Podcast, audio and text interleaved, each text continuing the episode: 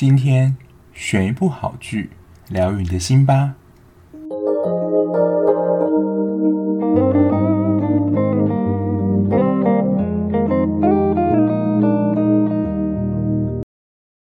欢迎收听追剧二百五，我是小 B。东西方啊，对女性生产完之后概念真的很不一样。早期我在看康熙的时候，有一集有一个外籍配偶，他就分享说，他在刚生产完的时候，就跟产房的护理师要求说，能不能够给他冰牛奶喝。这在华人的文化里面看起来会觉得蛮奇怪的，应该就是生产完应该要温补什么的，就是禁止一切就是冷啊寒的东西。但我想啦，就是东方女性跟西方女性的体质可能还是不太一样，不过观念上一定也会有蛮大差异的。当然，在国外啦，也没有坐月子这种概念，好像坐月子比较在东方的文化才有这样的习俗。那早期，因为我跟我妹年纪还差蛮多的，所以我是有见证到说我妈在家里坐月子的那个时期。反正她就是在家里一个月，就基本上都在三楼的房间，然后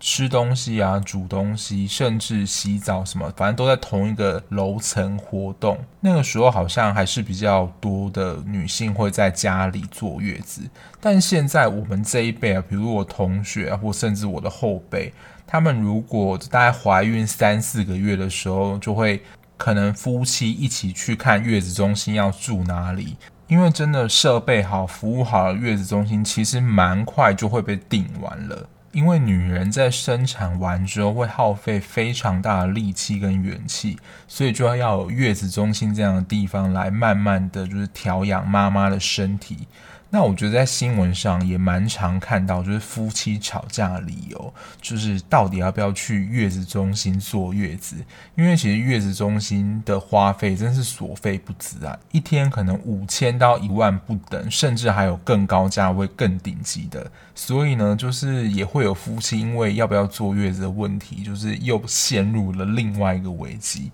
但我觉得，在看过我今天要介绍的这一部之后，就是如果你是老公的话，可能会更体谅老婆一点，就觉得说坐月子这件事情是花的非常值得的费用。那今天要介绍这一部呢，就是以女性在生产完后为主题，他们所住的月子中心的产后调理院。那因为涉及到妈妈的主题嘛，所以它还是有感动成分在。不过我觉得蛮难得是这一部的搞笑成分居多，它在。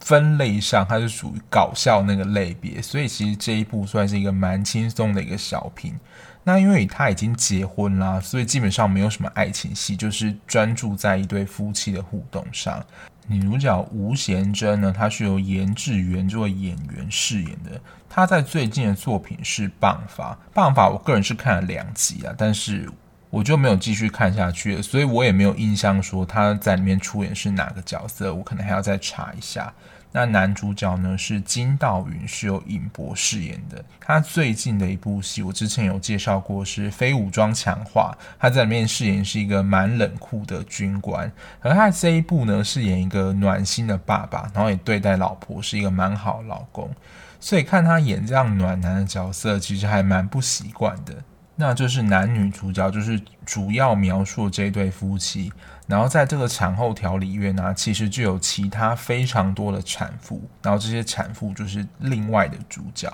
然后其中有一个也是核心人物吧，是小爱妈妈。她的老公呢，就是那种超级有钱人，就是高尔夫球选手。她老公其实算是赞助了这间调理院蛮多的费用的，而且她是一个双胞胎的妈妈，她这一次生的是第三个小孩，那她的女儿就叫小爱，所以大家就是其他的产妇也都叫她小爱妈妈。她在产后调理院等于就是一个我觉得算是风云人物。大家都非常的尊崇他、尊敬他，就是他说什么话，大家都会跟着他的风向走。然后他的姿态啦，看起来也是摆得蛮高傲的。然后他在外表看似优雅的背后，其实被他前面生的那一对双胞胎折磨成了不成人形，就是其他的妈妈也不知道他的另外一面。然后刚刚不是提到小爱妈妈嘛？然后女主角吴贤珍她的小孩就取名叫小娇娇，所以她就叫小娇娇妈，然后就是浇水的浇。其实就会发现一件事，就是说，当你成为爸妈之后，通常啊，在幼儿园啊，或是月子中心啊，都不会有你自己原本的名字，都一定是你是谁的小朋友的爸爸妈妈，比如说小吴妈，然后小娇娇妈、壮壮妈等等，你就不会人家记得你的名字了，你的名字就会变成谁谁谁的妈、谁谁谁的爸这样子。然后还有一个我觉得算特质也比较出众的产妇，就是路多。她的梦想呢是制作出适合妈妈们的内衣，因为女人在生产完后啊，就是身材啊，然后胸部可能都会产生一些变化，然后她就要制作出就是适合妈妈胸型的内衣，在喂奶的时候也能够比较方便。那她跟这些传统妈妈比较，就是在想法观念上，她就是完全做自己的代表，也不管传统坐月子的一些习惯。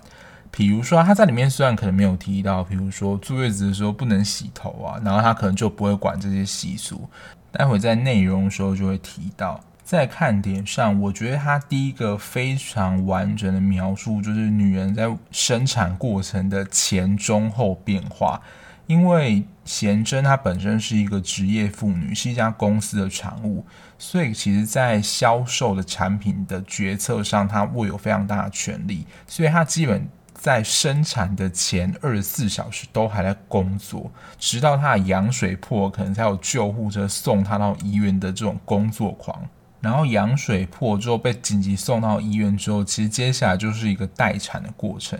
因为你不是羊水破，一送到医院就马上就可以生了，可能还要等阵痛啊，然后开指之后才会被送到产房，然后这时候医生跟护士都会评估说大概还需要多久的时间，所以其实中间有一段他有一个等待的煎熬期。他在这部剧呢，就把就是生产前可能二十四小时，然后等待期间，然后在生产那一段过程就是一个。极度痛苦的时期，就是形容那一段真的是在地狱走一遭。其实古代俗谚嘛，就是女人在生产的时候，就是在鬼门关前走一遭的这个说法。然后她的这一部呢，是用一个觉得是在地狱走过一回这种手法，就真的差一点进了地狱，就真的使尽了吃奶的力气才把小孩生出来。就是第三个阶段真的是非常痛苦。然后在生产完后呢，看到小孩就是健康之后，才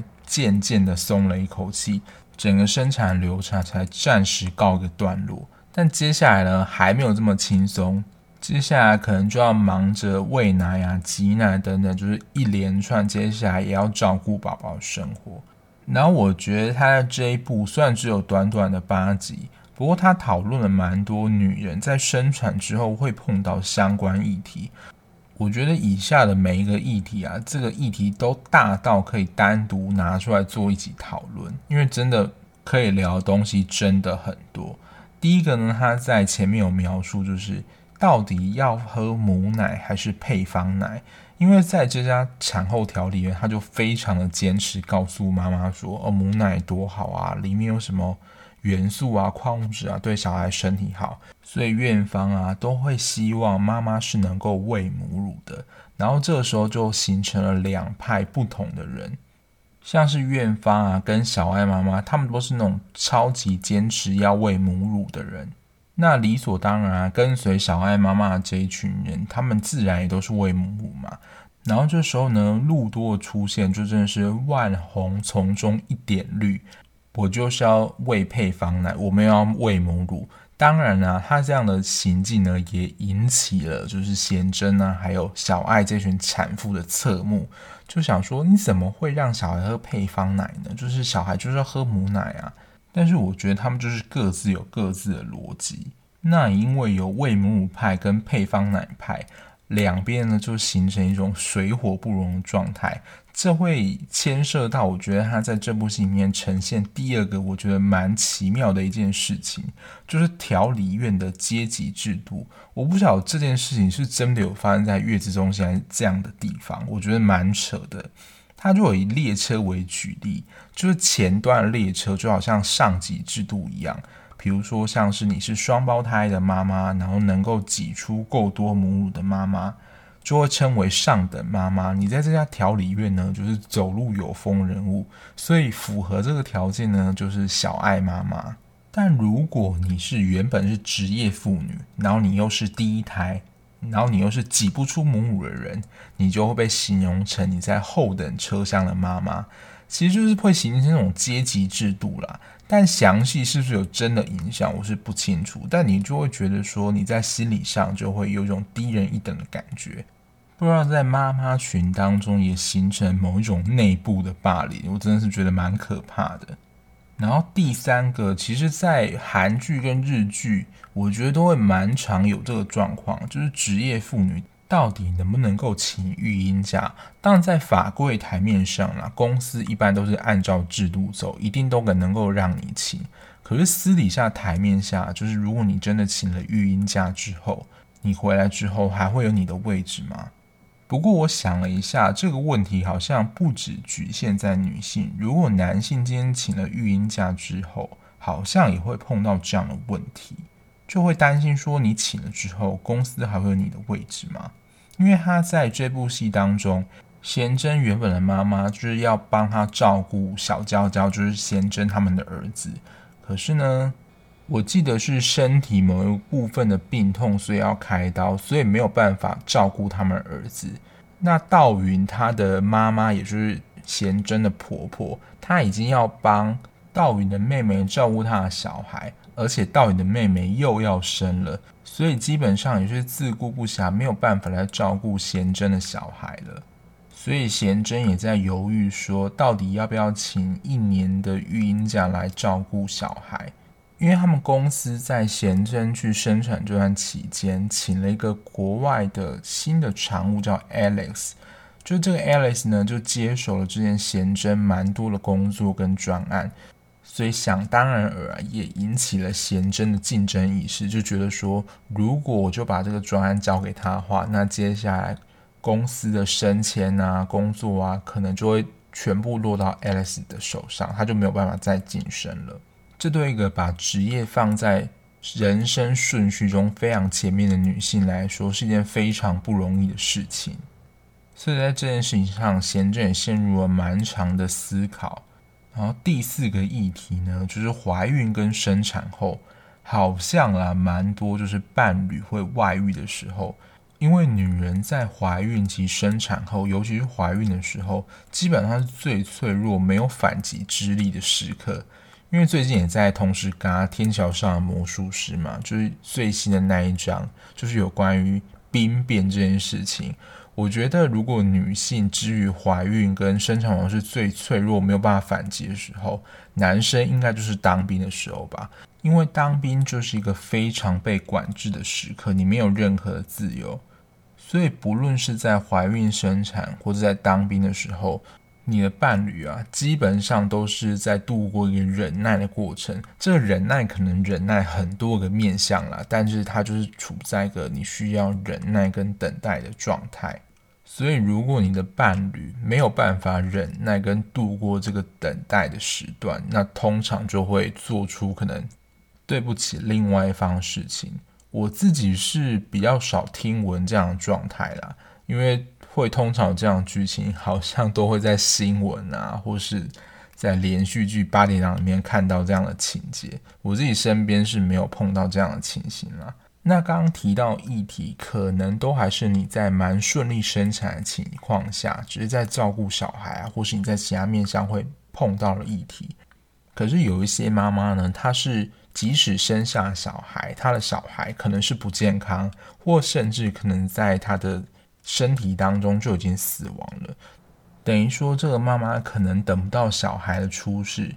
或甚至呢，在小孩出生之前就经历一个悲伤的过程，她需要进行一个哀悼，就是她的宝宝就是死亡这件事情。因为在剧情当中啊，有一个妈妈，她的小孩其实在出生的时候，可能生命的体征就已经不是很好了，可是，在照顾之下，好像还是没有办法好起来，然后最后是回天乏术了。只是在调理院的期间啦，虽然小孩不在，他还是会在调理院。调养身体嘛，可是他就会产生一些幻觉，就是说他的小孩其实还活着，或者否认他小孩已经死亡这件事情。所以这一部大部分在搞笑氛围下，我觉得这一段的氛围是蛮惊悚的。就是有一个妈妈会幻想，就是贤贞她的小孩是她自己的儿子，所以其实呢，贤贞她小孩叫小娇娇，是原本这个疯狂妈妈替她小孩取的名字，所以她就算是故意接近贤贞啦，然后等时候到时候，要把贤贞的小孩抢过来，当成是她自己的小孩。这一段情节还真的蛮像惊悚片的。不过，在这个惊悚的背后啊，其实也是一个悲伤的妈妈、无助的妈妈等不到小孩健康长大的过程。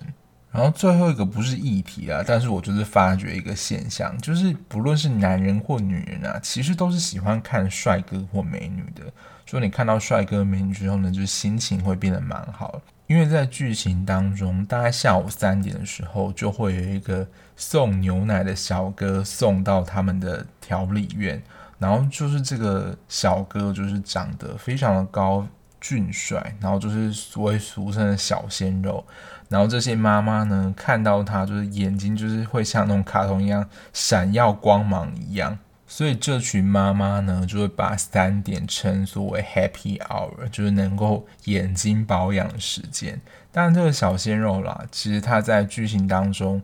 小爱的妈妈有一个独特的重要性。因为他在送牛奶的过程当中，他有第一次看到小爱妈妈蛮狼狈的那一面，但其实那一面就是小爱妈妈想要极力隐藏部分。所以其实小爱妈妈对于这个送牛奶的鲜肉来说，就是有一点尴尬的存在。但是因为这个送牛奶的小哥其实帮助小爱妈妈蛮多的，所以最后他们两个尴尬还是有化解。我补充一下，就是在当中，我觉得蛮印象深刻，就是挤母乳这件事情。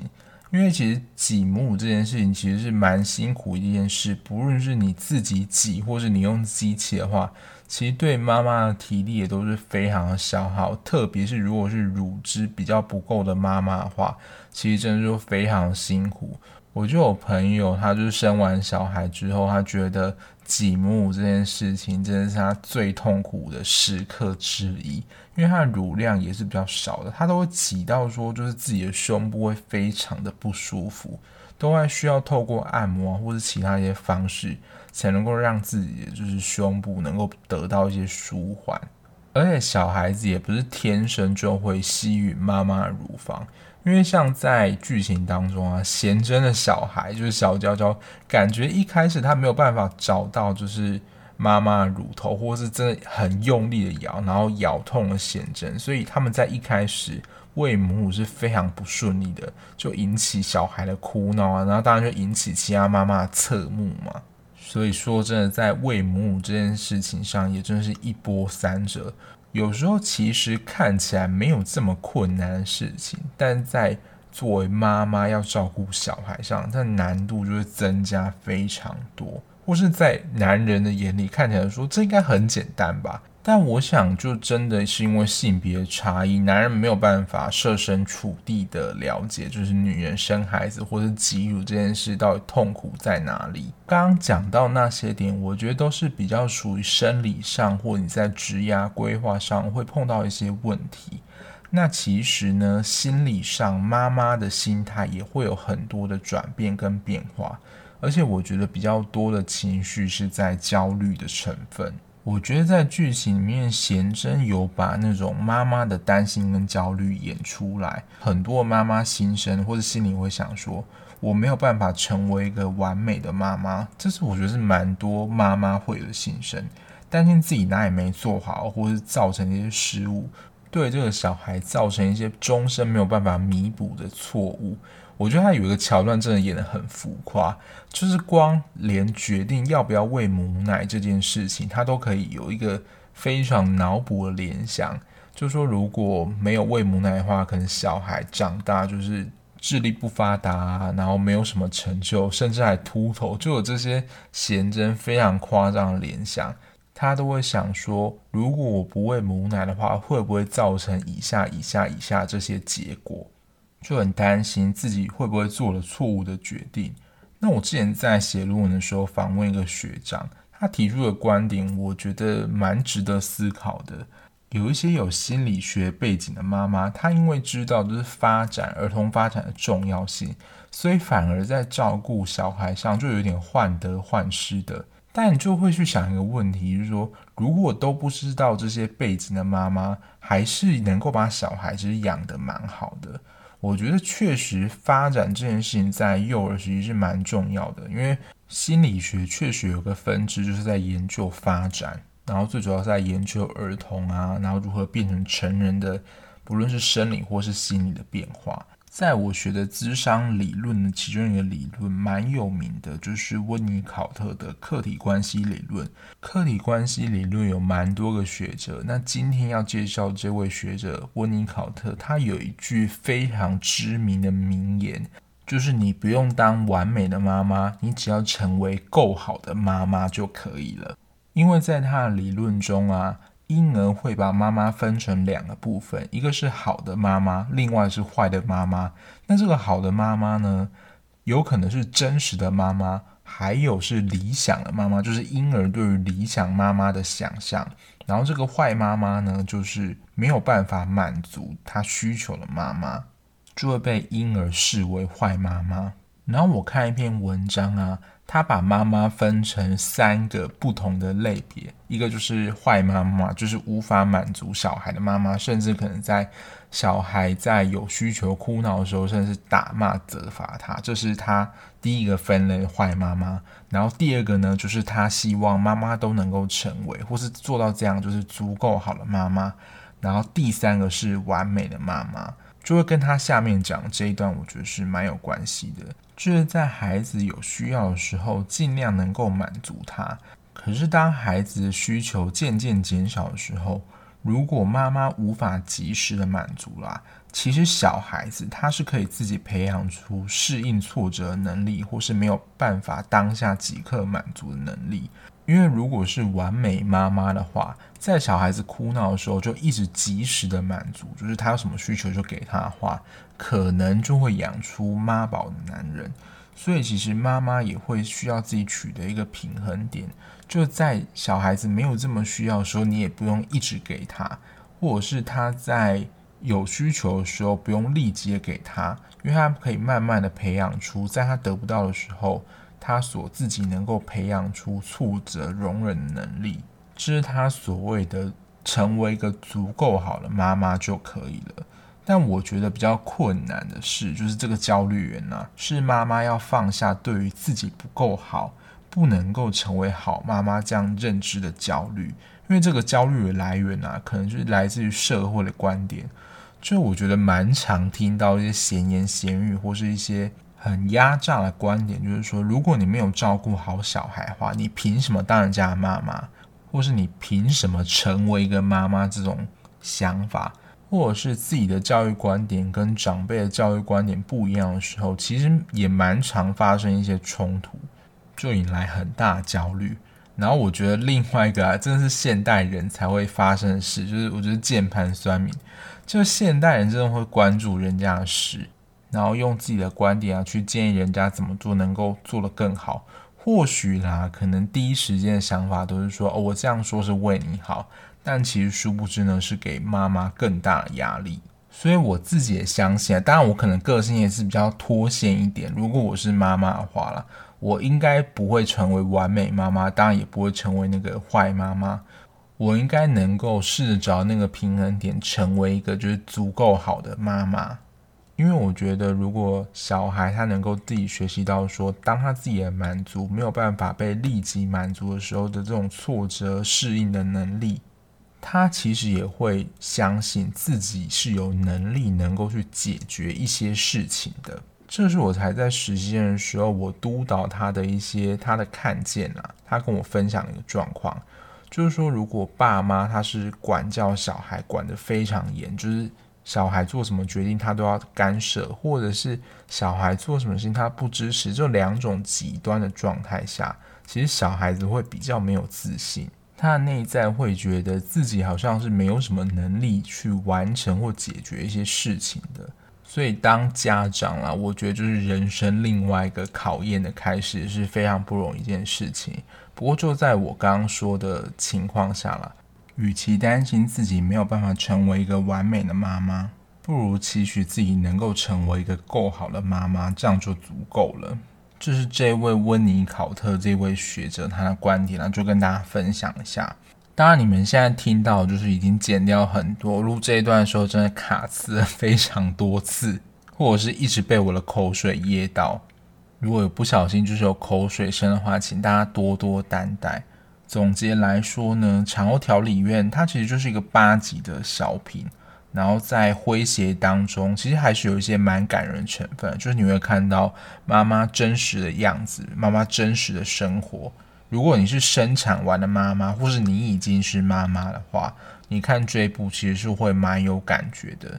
那因为我最近看的三部剧啊，其实都跟婚姻有关。我自己在我的 IG 就发了一个线动说，你看完之后，可能就会不想结婚的三部曲。就你可能会先看《未来妈妈》，然后再就是这部《产后调理院》，然后再就是我上上一部出的就是《婚词离曲》。看完之后，可能对于